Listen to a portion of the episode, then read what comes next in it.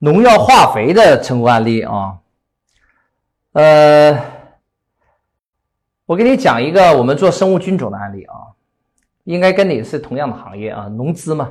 我们来讲一下生物菌种的案例啊，希望对您有所启发。因为时间很有限，我就直接讲框架了啊。好，我有个学员呢是做这个生物菌种的，他是卖给那些养蟹的人。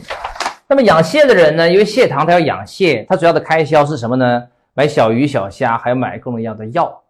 那么他一亩差不多成本要造到五百块钱以上。然后我这个学员呢，他有一种特殊的生物菌种技术，用他的这种生物菌撒到这个蟹塘里边去，这个药剂成本就全部降下来。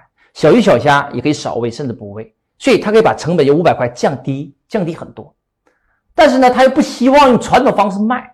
传统方式有什么问题呢？有两个问题。第一个问题，这些农民都很保守，你直接卖，他害怕你说把我的蟹喂死了，我找你赔偿，所以他不愿意接受新鲜事物，这是第一个难点。第二难点，他的生物菌种啊，也不是说全天下只有他一家有，他担心万一他卖了之后引起竞争对手杀价格战，他赚不到后续的钱，所以他问我该怎么办。我说你就用我钻石的知识就可以了，怎么做呢？看好啊，嗯，我把他的商业模式啊系统改造了一下，我由销售的模式卖，我给他改成什么呢？做蟹塘承包啊，我跟他说你不要卖，由卖模式改成承包模式。那什么叫承包模式呢？就是直接问对方，你一亩蟹塘，你的药剂、小鱼小虾一年总的喂养成本是多少？他说喂养成本五百元。好，我就直接跟他说这样。我今天来承包你的蟹塘，我还收你五百元啊！你就一亩蟹，你就给我五百块，药剂钱还有这个小鱼小虾钱，我就给你包了。我不用药剂，我也不用小鱼小虾，我就用我的益生菌。那我给你承诺什么呢？就是你的药剂成本没有增加，小鱼小虾的成本没有增加，但是我让你这个蟹的存活率增长。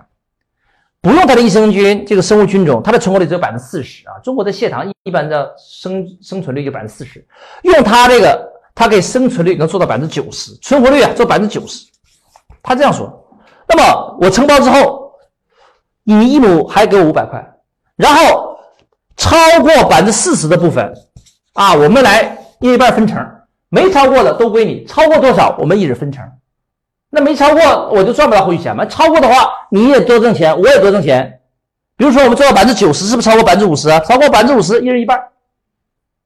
哎，他这样谈，农民愿意。为什么？农民感觉承包，你敢承包，就证明你方法有效。而且农民可以说，我们先拿一个小块的试一下，第一年有效了，第二年再给你全体承包，此为其一。农民感觉简单。我以前买这个药剂之类的，我还合算麻烦。今天我找你一家。